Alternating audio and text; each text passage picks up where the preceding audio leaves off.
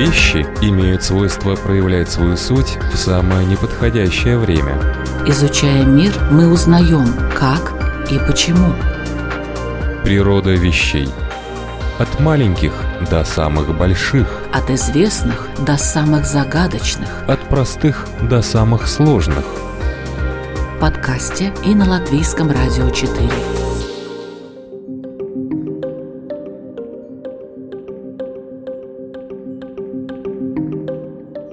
Приветствую вас, любители узнавать новое об уже известном. Это «Природа вещей» в студии Латвийского радио 4 Людмила Вавинска.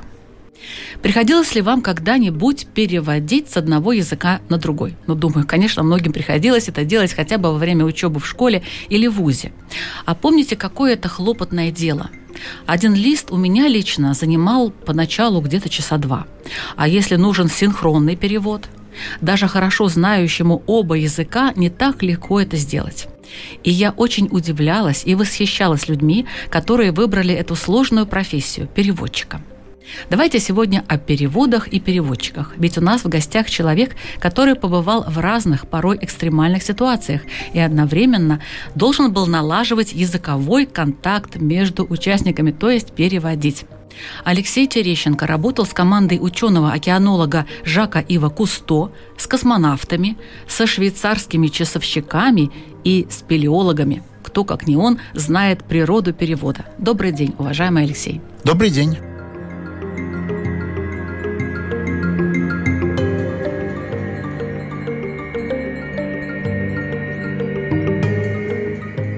Начнем, наверное, с истории. Дело в том, что по своему образованию я историк. Хотя в итоге я пришел к тому, что стал переводчиком, я привык на все вещи смотреть слегка с исторической точки зрения. Вообще у меня есть своя теория, что именно переводчики позволили людям построить более-менее приемлемую цивилизацию.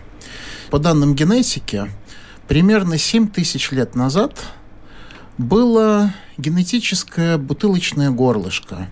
В Европе, Азии, большой части Африки примерно 16 из 17 мужчин не оставили потомства, которые жили в это время. Что делали с этими мужчинами? Мы не знаем. Но, по всей видимости, это был геноцид более страшный, чем все, с чем мы когда-либо сталкивались, о чем мы когда-либо слышали. И это длилось где-то тысячу или две тысячи лет. А потом прекратилось. И я лично думаю, что примерно 4000 лет до нашей эры и нужно датировать появление переводчиков, которые помогли людям друг друга понять. А почему? Чем они помогали в этой ситуации? На мой взгляд, войны, они вообще очень часто случаются, в большинстве случаев случаются от того, что люди друг друга не понимают. И переводчик помогает наладить взаимопонимание. Интересная теория. В любом случае, если мы отправимся на Древний Восток, то, о чем мы уже точно можем говорить, не строя каких-либо догадок, есть монументальный памятник переводческой деятельности. Это первый известный в истории мирный договор. В XIII веке до нашей эры, то есть 3300 лет назад, было две сверхдержавы, которые назывались Древний Египет и Хетская держава. И после долгой кровопролитной войны они заключили мир. Этот мир интересен тем, что он выполнялся. Больше эти две страны не воевали никогда. То есть в течение следующих ста лет, до того, как рухнуло хетское государство, уже не под ударами египтян, на Ближнем Востоке царил мир. И этот договор составлен, как вы думаете, на каком языке? На египетском или на хетском? На обоих? Нет, он составлен на третьем языке – он составлен на аккадском языке, то есть на языке древнего Вавилона. Почему? До сих пор не ясно. Либо акадские купцы ездили и туда, и сюда, и поэтому акадский язык более-менее кто-то знал и в Египте, и у хеттов. Либо, может быть, это была память о былом величии Вавилона, который лет за 400 до этого переживал большой подъем. Но, как бы то ни было, акадский язык, вавилонский язык учили в это время, по всей видимости, все на Ближнем Востоке. И вот этот договор был таким образом составлен на языке нейтрального народа. Интересно, что в это же время появился и литературный перевод. Величайшее произведение вавилонской культуры, эпоса Гильгамеша, известен не только в акадской версии, он известен также в хетском и хурицком переводе. Так что были вполне себе литературные переводчики, которые уже тогда работали и для своих читателей переводили литературные шедевры иностранных держав. А интересно, пользовалась ли популярностью вообще такая профессия, как переводчик в те времена? Это Х... были люди близкие к двору? Я думаю, что да. В те времена производительность труда была очень небольшой. А если человек профессионально занимается переводом, это означает как минимум, что он не пашет землю. Или если он ее и пашет, то делает это время от времени. То есть большую часть времени его кто-то кормит. Стало быть, эти люди считались достаточно ценными, чтобы их кормить. Опять-таки, откуда они появлялись? Ведь надо же где-то было узнать этот язык. Не свой родной, а чужой. И так, чтобы переводить. Тут мы можем опять строить разные догадки а можем поглядеть на какое-нибудь время более близкое к нам, где мы это достаточно хорошо знаем. Например, посмотреть, как с этим обстояло дело при дворе Ивана Грозного. Но он известный такой любитель э, дипломатических всяких связей. Да, безусловно. Он вел переписку с огромным количеством западных и восточных правителей и принимал у себя посольство и отправлял посольство. И чтобы все это обеспечить, нужна была не армия, но такой хороший отряд переводчиков. Значит, в это время при московском дворе было около 40 человек, которые занимались переводом, примерно с 15 разных языков. Там были английский, французский, итальянский, естественно, латынь, и вплоть до калмыцкого, татарского и многих других языков. Эти люди делились на две группы. Одни так и назывались, как сейчас, переводчики. И это были люди, занимавшиеся письменным переводом. А были люди, которые занимались устным переводом. Они назывались толмачи. И если в наше время устные переводчики обычно ценятся выше, чем письменные, хотя бывает по-разному, то в то время, конечно, элитой были именно письменные переводчики. Потому что грамотных людей и так-то было мало, а уж людей, владеющих грамотой на двух языках, это был очень ценный товар. Но еще плюс нужно было обязательно иметь какое-то доверие со стороны государя. Ведь мало ли что я там напишу, перевожу. Казнили часто их? Нет, казнили их не часто. При этом платили им много и хорошо. Когда в казне были деньги. Когда в казне деньги заканчивались, то переставали платить всем. Но пока была возможность им платить, переводчики и даже толмачи были, в общем, людьми обеспеченными по меркам московского государства как проверяли их? Иногда это было невозможно, потому что некоторые люди утверждали, что владели языками, которыми больше на месте не владел никто. Но есть примеры как раз о том, как люди попадали в профессию. Вот хороший пример.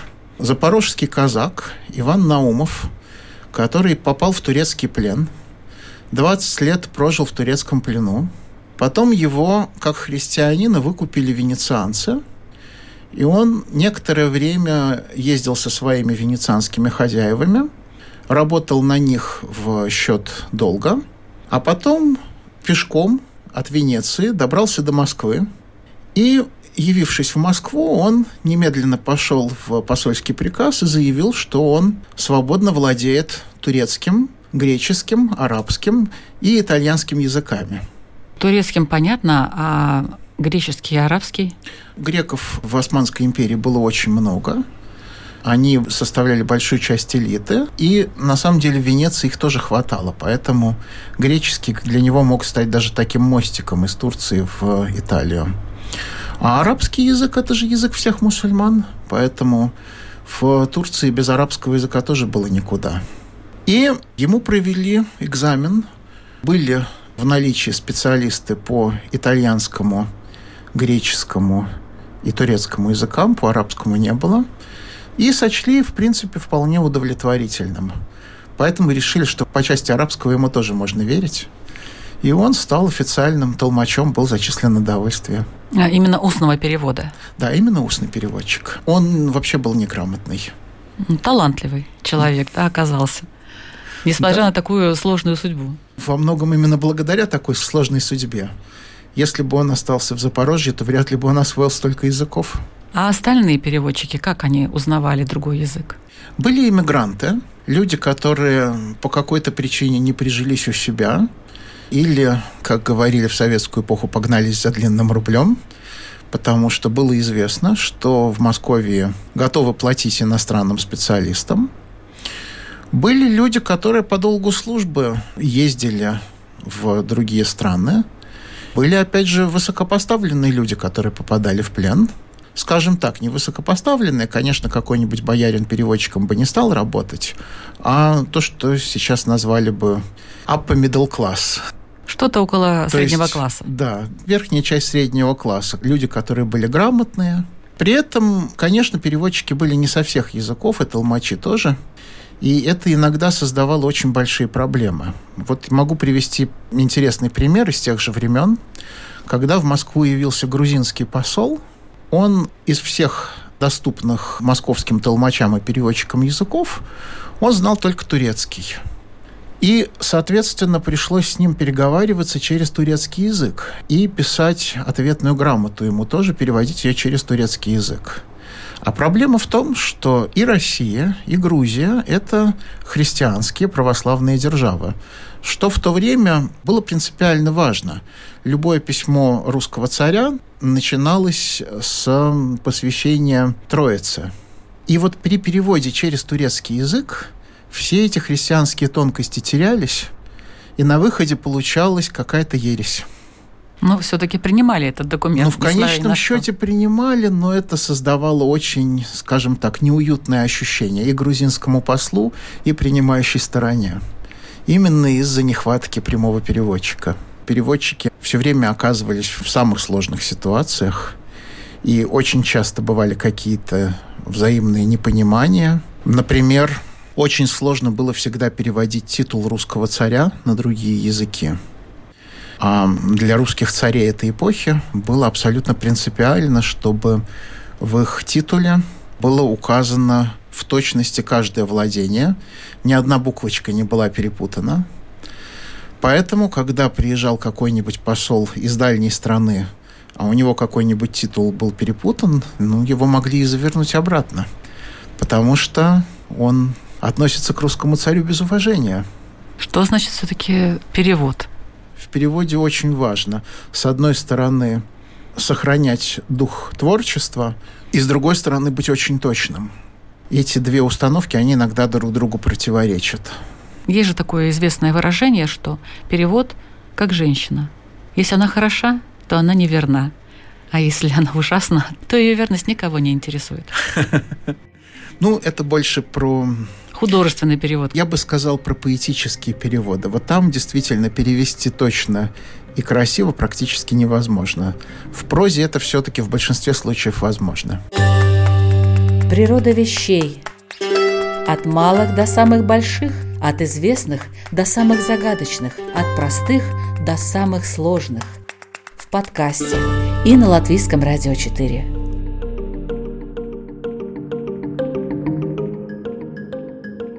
Переводчики сейчас, вот они нужны? Сейчас же ведь много гаджетов. Забил в Google и перевел. Разумеется. Я люблю такой пример. До появления фотографии художники были нужны всем, всегда и все время. Допустим, как посылали свой портрет принцессы, когда планировалось, что, может быть, они выйдут замуж за какого-нибудь иностранного монарха. Требовалось позвать художника, он писал портрет, да, сейчас это все гораздо проще. Но художники никуда не делись. Они по-прежнему востребованы. Хорошие, и хорошие художники. художники востребованы. И на самом деле даже плохие иногда. С переводом то же самое. Я на собственном опыте увидел, как менялась профессия переводчика, потому что я перевожу уже больше 20 лет. И вначале, в отличие от моих предшественников, я всегда работал на компьютере. То есть вручную я переводов на заказ не делал, письменных. Но вначале я пользовался бумажными словарями в основном. Для своего первого перевода мне пришлось покупать бумажный словарь немецко-русский по автомобильной технике, который э, стоил как треть моего гонорара за этот перевод. Да, кстати, словари действительно стоили очень и очень дорого. И найти их было сложно. Потом появились электронные словари. Потом появились электронные контекстовые словари. Начали появляться программы, которые переводят. Они начали потихонечку улучшаться. Сейчас уже есть приложения, которые переводят в лед устную речь. Другое дело, что они ее по-прежнему переводят довольно плохо. То есть, если нужен точный перевод, то это по-прежнему нужно обращаться к переводчику. Если нужен красивый перевод, то тоже нужно по-прежнему обращаться к переводчику. И, честно говоря, мне кажется, что в обозримом будущем это вряд ли изменится. Ну Я... да, если ты не знаешь язык, например, переводишь с русского на китайский, ну, да, тебе что-то там перевели. Ты показываешь перевод человеку, который владеет китайским, и тот начинает, допустим, смеяться. Разумеется, общий смысл передается. То есть есть какие-то искажения, но понять, о чем речь, сейчас можно очень легко. Некоторые языки до сих пор не охвачены никакими программами. Ну, это дело недолгого будущего, я думаю. Но из любой действительно значимый язык в Европе, в Азии можно найти средства его перевода и общий смысл понять. Но когда дело доходит до точных формулировок, а это бывает скажем, очень важно? Так, есть некоторые виды документов, которые автоматически переводчики переводят хорошо. Это бюрократические документы, потому что там набор устоявшихся формул – это инструкции по эксплуатации бытовой техники.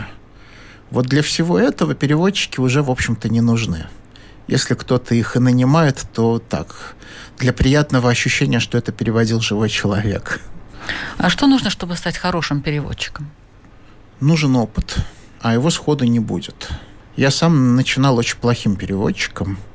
Возможно, отчасти потому, что у меня не было переводческого образования – Наверное, переводческое образование, оно может в какой-то степени помочь. Но все равно желателен опыт. Очень многие вещи без опыта не освоишь. Очень желательно в какой-нибудь сфере разбираться хорошо, помимо перевода. Если вы разбираетесь, допустим, в технике или в медицине, или в праве, то это гарантированный кусок хлеба, потому что люди с знанием языка иностранного и с такой дополнительной специальностью, они, конечно, не пропадут. Но главное – это желание. Нужно очень сильное желание помочь людям понять друг друга. Нужно, чтобы сам процесс перевода доставлял удовольствие. Конкуренция среди переводчиков очень большая. И люди, которые не получают от процесса удовольствия, они просто сходят с дистанции. Ну, это, наверное, в любой профессии. Но я еще хочу добавить, у меня некоторый опыт есть тоже перевода устного. Так в жизни сложилось, что с русского на английский, с английского на русский пришлось переводить, некому было. Втянулась в какой-то момент даже активно, участвовала в этом коммуникабельность очень важна. Бывают какие-то вещи, ты слова не знаешь, но как-то можешь руками, глазами показать, человек понимает.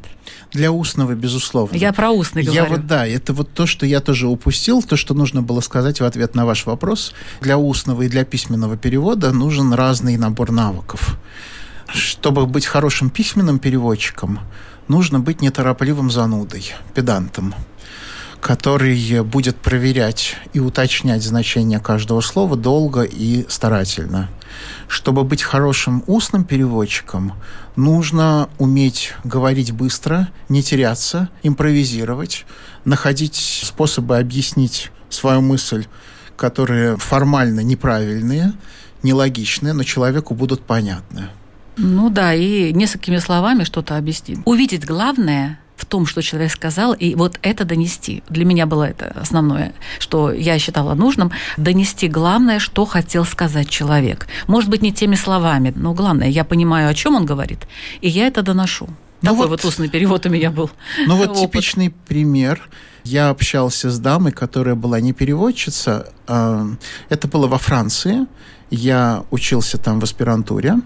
И эта дама привыкла общаться с иностранными студентами.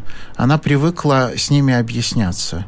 И когда ей показалось, что я не понял слово «гусь» по-французски, она очень быстро его объяснила. «Большая белая утка». Но мы знаем, что гусь и утка – это разные птицы. Но это действительно самое быстрое и понятное объяснение, кто такой гусь. Вот другими словами сказать о том же, как-то человеку разъяснить. А какой вот у вас собственный такой переводческий опыт есть? Как вы вообще учились переводить? Это было долгим, и трудным процессом. Первые мои переводы были технические. Самый первый мой перевод, который я делал за деньги, была инструкция по эксплуатации Porsche. И я очень старался, корпел над каждым словом. И перевод этот понравился. Мне заплатили деньги. Целых 50 долларов. Я был тогда очень доволен собой. 20 лет назад? Да, в 2001 году, да. Я был очень доволен собой, и я решил брать переводы. Но когда мне стали попадать гуманитарные переводы, я решил, что я, в общем, все это знаю, и тут можно особо не стараться. Поэтому меня было несколько очень неприятных ситуаций. Сначала люди, которые мне сказали, что одно они знают точно, если они когда-либо будут обращаться к переводчику, это буду не я. И заподозрили меня в том, что я использовал машинный перевод. Это тогдашний ужасный машинный перевод начала двухтысячных. Потом очень хорошая подруга попросила меня перевести искусствоведческую монографию. И у меня там в результате в Древнем Риме оказался холм Кампидольо. Я переводил с итальянского. Для тех, кто не знает, виду, это да? капиталистский холм, да. Я до сих пор это вспоминаю с ужасом и с огромным стыдом. И, естественно, эти люди ко мне больше никогда не обращались. Но, по счастью, я действительно довольно коммуникабельный человек, и у меня много друзей и знакомых. Поэтому некоторые ко мне обращались. И я стал работать над собой, работать над этими текстами, стараться выжить максимум из моего понимания, из каждого слова. И случился заказ, который полностью перевернул мою жизнь. Наверное, я из-за этого окончательно и стал переводчиком, потому что до тех пор это была такая подработка студенческая, аспирантская. В 2004 году случился теракт в Беслане и Госдуме России обеспокоились тем, как бы об этом написать. И решили перевести доклад Сенатской комиссии США, посвященный теракту 11 сентября. Как это часто бывает у российских бюрократов, решение было принято в последний момент. Было сказано, что так, этот перевод должен быть в течение двух недель, поэтому список переводчиков нам нужен завтра утром в 7 утра. Поэтому Социальных сетей еще не было.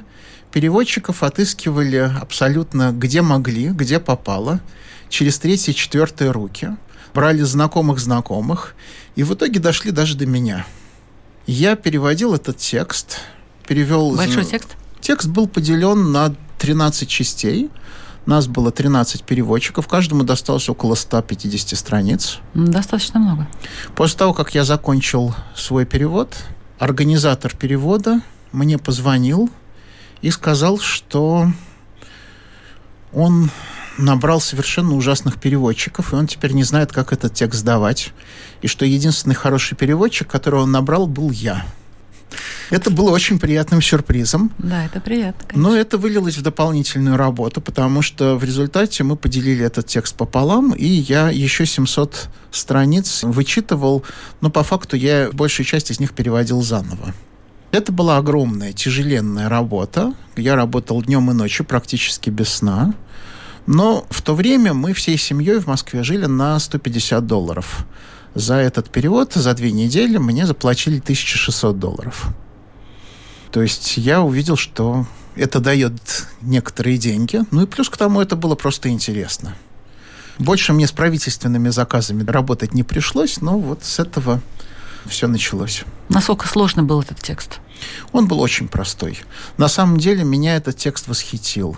Я не знаю почему, но я не ожидал, что американские бюрократы пишут таким воздушным, волшебным, красивым языком. Для меня главной проблемой было суметь сохранить красоту звучания в русском тексте. Наверное, вам это удалось, раз вас так признали. Ну, я надеюсь, я надеюсь.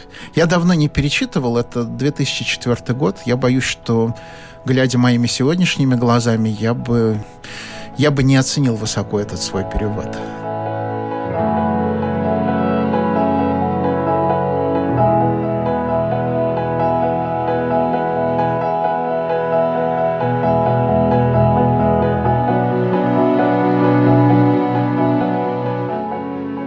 Вы слушаете программу «Природа вещей» у микрофона Людмила Вавинска. А напротив меня в студии Латвийского радио 4 сидит профессиональный переводчик Алексей Терещенко. И сейчас прозвучат его рассказы о самых интересных заказах устного перевода, которые он когда-либо получал.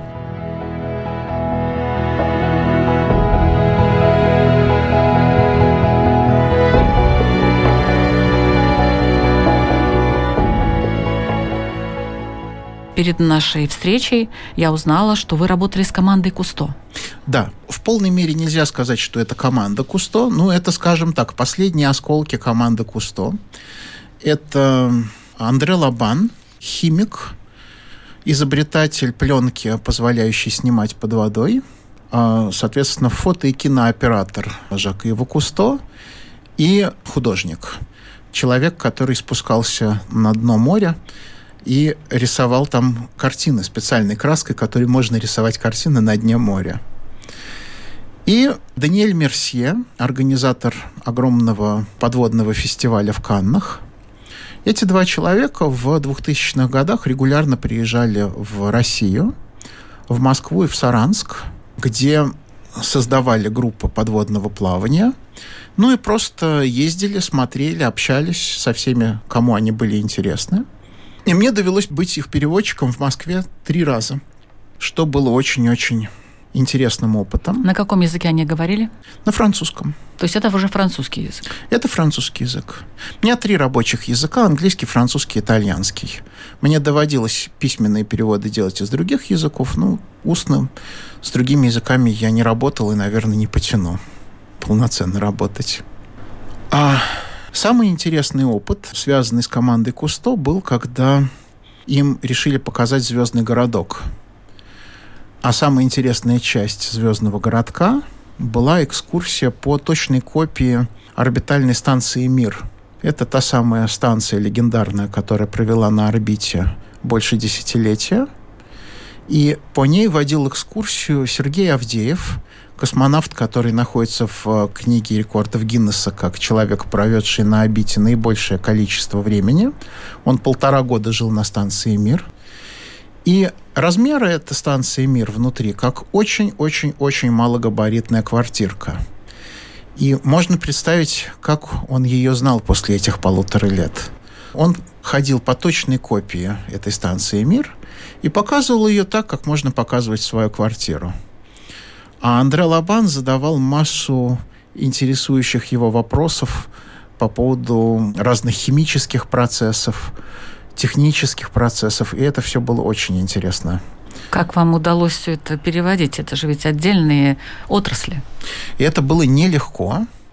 Ну, как я и говорил, в устном переводе очень важно вдохновение. Ну, еще, конечно, важно доброжелательное отношение. И Сергей Авдеев, и Андре Лабан были очень доброжелательными людьми, и мне с ними работать было приятно. Если я что-то сходу не понимал, я мог задать дополнительный вопрос. И тут, кстати говоря, вообще опыт... Я ведь очень много делал устных переводов для технарей. И когда я чего-то не мог понять, они рисовали чертежи и понимали друг друга без слов.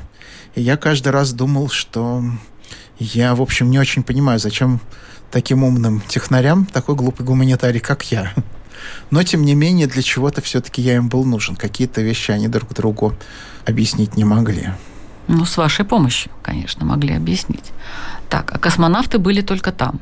Да, космонавты были только там. Это была не только станция «Мир», потом еще была большая пресс-конференция, где я сидел рядом с, между Андре Лобаном и Даниэлем Мерсье, и я был их переводчик. А Сергей Авдеев с нами эту пресс-конференцию совместно давал.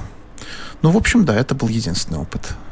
Но Хотя он... мне довелось еще раз потом вводить экскурсию по звездному городку уже на английском языке и переводить. Но там нет, там с космонавтами я не общался. То есть приятный опыт? Да, очень. И с космонавтами тоже? Да, очень. В высшей степени. Ну, вы еще как-то общались в Швейцарии? Значит, это были швейцарские часовщики. И у них была идея выпустить особую модель часов с старинной картой России. Это была фирма Вашрон Константен, одни из самых известных швейцарских часовщиков. Мы сидели в Государственном архиве Российской Федерации и изучали различные карты 15, 16, 17 веков, и я переводил. Тут мне особенно пригождалась моя специальность изначально историка. Они были очень любопытными или они уже знали, что хотят? Нет, они совершенно не знали, чего они хотят. Мне осталось ощущение, что они в итоге так и не определились с этим. Они долго думали и ушли так ничего определенного и не сказав. Ну, вы еще и спускались куда-то в расщелины, видимо, да, как спелеолог. Или со спелеологами вы общались только на пресс-конференциях? Со спелеологами я общался в полевых условиях. В расщелины я не спускался, но мне довольно много довелось с ними плавать. Это отдельная тема. Спелеология сейчас – это последнее прибежище людей, которые ищут где-то белые пятна. На Земле белых пятен не осталось, все известно потому что есть спутники, которые могут все сфотографировать. Любые бразильские джунгли. Но под землей неизведанного еще очень много. И спелеологи регулярно занимаются тем, что отправляются в каких-нибудь далеких направлениях. Это очень рискованно. Особенно это рискованно, когда речь идет о затопленных пещерах. Потому что навыки для спелеолога и для подводника, они принципиально разные. И поэтому спелеологи-подводники – это люди, во-первых, относящиеся к элите спортивного мира, а во-вторых, люди, которые ведут очень рискованную деятельность. Потому что, вот представьте, нужно проплыть через э, сифон, затопленную часть пещеры, протащив с собой все оборудование, которое будет нужно, чтобы потом подняться на 20 метров по отвесной скале вверх, и дальше куда-то, соответственно, по этой пещере пройти. Есть пещеры, которые глубже, чем несколько километров. И, естественно, с ними случаются несчастные случаи. Поэтому существует категория суперэлиты. Это такие супермужчины и суперженщины, все до одного, которые называются спелеологи-подводники-спасатели – это люди, которые могут забраться в подобное кошмарное место и вытащить оттуда своего коллегу, который, допустим, сломал ногу. Или даже сломал позвоночник. Самые знаменитые спелеологи, подводники, спасатели – это французы. Злые языки говорят, что это из-за того, что французы люди неосторожные, неаккуратные, и у них часто случаются несчастные случаи. Как бы то ни было, спасать они людей умеют. Был знаменитый случай, когда русского спелеолога, отправившегося во Францию, сломавшего себе позвоночник, подняли на поверхность. Его поднимали на поверхность 6 дней. Так он далеко зашел, прежде чем сломать себе позвоночник. Все эти шесть дней его поднимали, поддерживали его жизнь. Он выбрался, выздоровел и снова стал лазать по пещерам. И вот французские спелеологи, подводники, спасатели, они готовы учить своих коллег в других странах за бесплатно.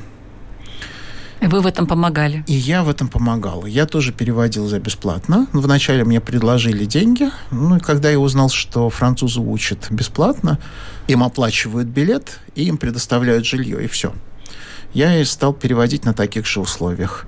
И мне довелось переводить в 2013 году в Судаке, в 2015 в Башкирии и в 2017 во Франции, в департаменте Лот. И это иногда приводило к очень интересным ситуациям. Например, в Судакской бухте мне пришлось два дня подряд быть плавающим переводчиком. Я по 6 часов плавал в воде, потому что русские спелеологи под руководством французского коллеги отрабатывали транспортировку человека в носилках под водой. И поскольку подходящей пещеры рядом не было, ну, в пещере это и сложнее, они это отрабатывали прямо в бухте.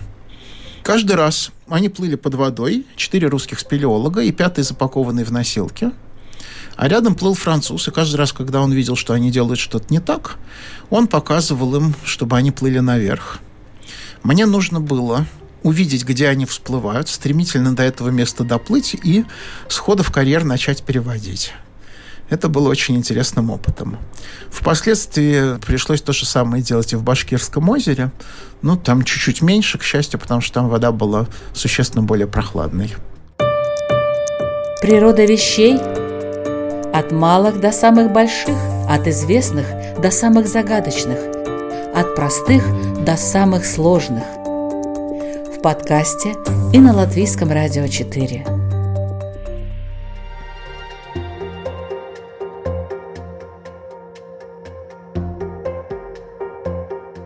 К чему должен еще быть готов переводчик? Как Устный готовиться переводчик. к переводам? То есть заранее узнавать, заранее определять вот эти вот термины, допустим, которые будут использоваться, изучать литературу. Разумеется, разумеется. Но вот самый первый устный перевод, который я в жизни делал, опять же, это на дворе был 2001 или 2002 год, это был перевод по гидравлическим приводам в аэрокосмической промышленности. Я в этом не понимаю ничего.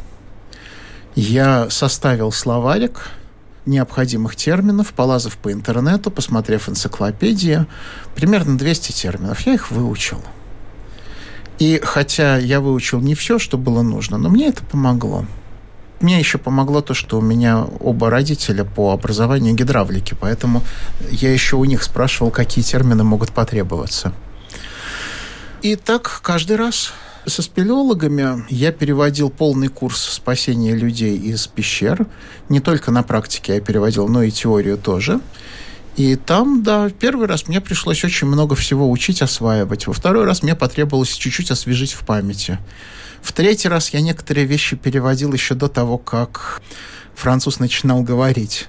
И надо мной смеялись, что я, в общем-то, теперь могу этот курс читать уже сам. Но вы занимаетесь не только устным переводом, но и переводите историческую литературу, например. Вот чем интересны книги, скажем, Рей, Ходорковского, Хоффмана? Историческая литература – это моя большая любовь. Я чувствую себя уютно, занимаясь текстами, которые соответствуют моей специальности. И, помимо прочего, я по факту работаю еще немного и научным редактором. Потому что, с одной стороны, каждая книжка открывает какой-то новый мир, с другой стороны, не бывает таких книг, в которых не было бы ошибок.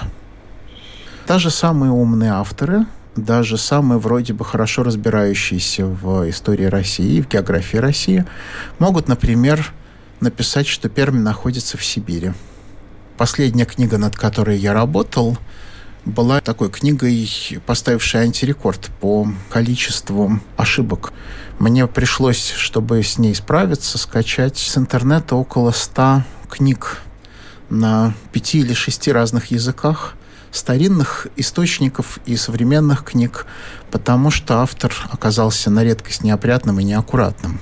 Тем не менее, с каждой книгой я узнаю что-то новое и интересное – первая историческая книга, которую я переводил, была сборник документов по советско-британским отношениям в начале Холодной войны. И там буквально с каждым годом было видно, насколько от тесного союза и глубокого взаимного интереса Советский Союз и Великобритания идут к все ухудшающимся и ухудшающимся отношениям.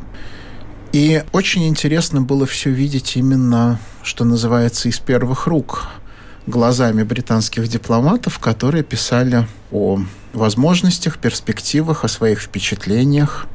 Затем мне довелось переводить книги Мари Пьер Рей, замечательной французской дамы-историка, специалистки по началу XIX века – я перевел на русский ее биографию царя Александра I, ее книгу, посвященную французскому походу на Россию в 1812 году, и ответному российскому походу на Париж в 1814 году.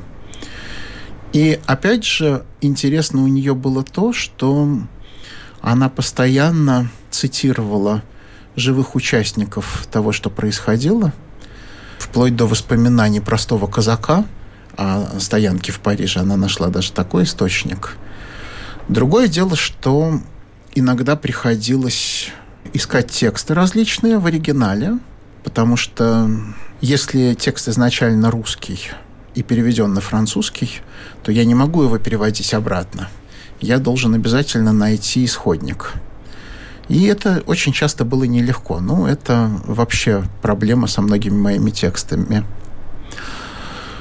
Ходорковский. Ходорковский. Еще. Майкл Ходорковский, да. Почти полное совпадение по имени, фамилии с олигархом. Да, я даже подумала, что... Но это не он. Угу. Это не он. Это советский иммигрант, уехавший из СССР еще в 80-е годы, который стал профессором истории э, в США и который пишет книги по истории России.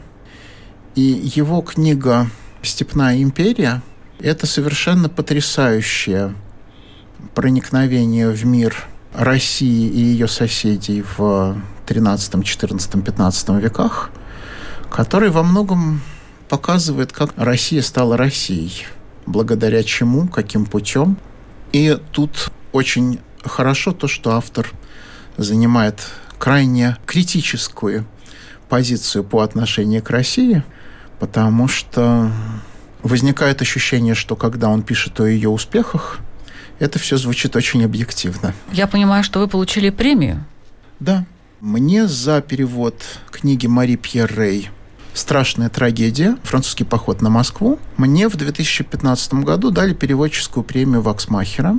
Это премия, которая выдавалась до начала нынешних событий каждый год автору лучшего перевода с французского на русский язык. Мне это очень приятно было. Я, наконец, для себя закрыл окончательно тему того, что я не получил профильного образования. А чем вы сейчас вот занимаетесь? Какие переводы вы делаете? В настоящий момент я работаю параллельно над тремя книгами. Одна книга посвящена режиму секретности в СССР. Вторая книга посвящена антиамериканским настроениям в Средней Азии и как с ними бороться, ну, с точки зрения США. А третья книга моя любимая. Это совершенно безразмерные мемуары Филиппа Балатри – Филиппо Балатри – это итальянский певец-кастрат, знаменитый, 18 века, который в пожилые годы написал воспоминания о юности, а он самую-самую нежную юность, 15, 16, 17, 18 лет, провел при дворе Петра Первого. И это очень интересно, потому что у Балатри абсолютно фотографическая память, у него изощренное чувство юмора, причем он потешается не только над русскими, но и над самим собой, что особенно ценно. И описанные им ситуации очень кинематографичные. Мне кажется, что можно было бы снять совершенно великолепный фильм или даже сериал по приключениям Балатри в Москве. Это заказы? Да, это все заказы от э, разных сторон. В случае книги про антиамериканские настроения я перевожу по заказу самого автора, а оплачивает мне этот заказ его университет в Канаде. Потом а, вторая книга – это по заказу издательства. И вот «Баллатри» – это я работаю с итальянкой, которая выкопала в архиве его текст и его впервые опубликовала.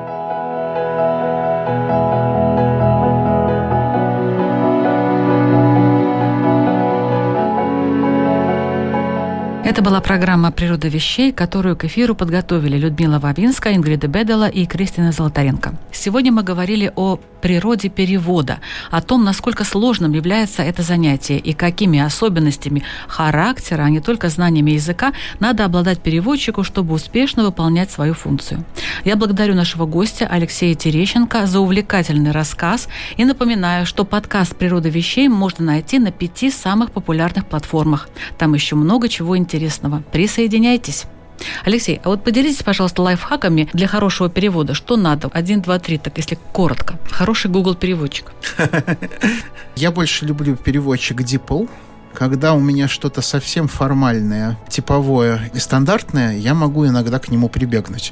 Хотя все равно я потом тщательно вычитываю то, что получилось. Но, Составить конечно, какой-то словарик, да? В обычной жизни это не поможет. Да, очень помогает составить свой словарик, очень помогает э, разбираться в теме. А если вы в этой теме не разбираетесь, ну тогда взять какую-нибудь книжку по этой теме, почитать, в эту тему войти, потому что угу. иначе это сложно. И, как... конечно, лучше переводить на свой родной язык. А ну, если вы переводите на чужой язык, даже если вы его знаете великолепно, лучше бы найти носителя языка, чтобы он этот перевод вычитал. Когда надоело переводить, что вы делаете? Мне очень легко. У меня есть девятилетний ребенок, я просто занимаюсь чем-нибудь с ней. Говорят, если выучить три языка, следующие пойдут как по маслу. Это так? А если это языки родственные, то безусловно. Если нет, то не обязательно. Я встречал даже более жесткую формулировку. Одна вьетнамка, профессор лингвистики, которая владела девятью европейскими языками, говорила мне, что после русского любой европейский язык учится за три месяца. Интересно. А на каком языке вы думаете? Пожалуй, на этот вопрос мне сложно ответить. Я переключаюсь, я могу думать на самых разных языках. Хорошо, тогда более точный вопрос. На каком языке вы считаете деньги? Я могу их считать на разных языках. Это абсолютно не принципиальный вопрос. Ваш любимый язык есть такой? По звучанию это вьетнамский язык. Более красивого языка я просто не представляю. Это музыка небесных сфер. По ощущениям это итальянский язык. Это могучее физиологическое наслаждение, когда говоришь на итальянском языке. Спасибо большое за эту беседу.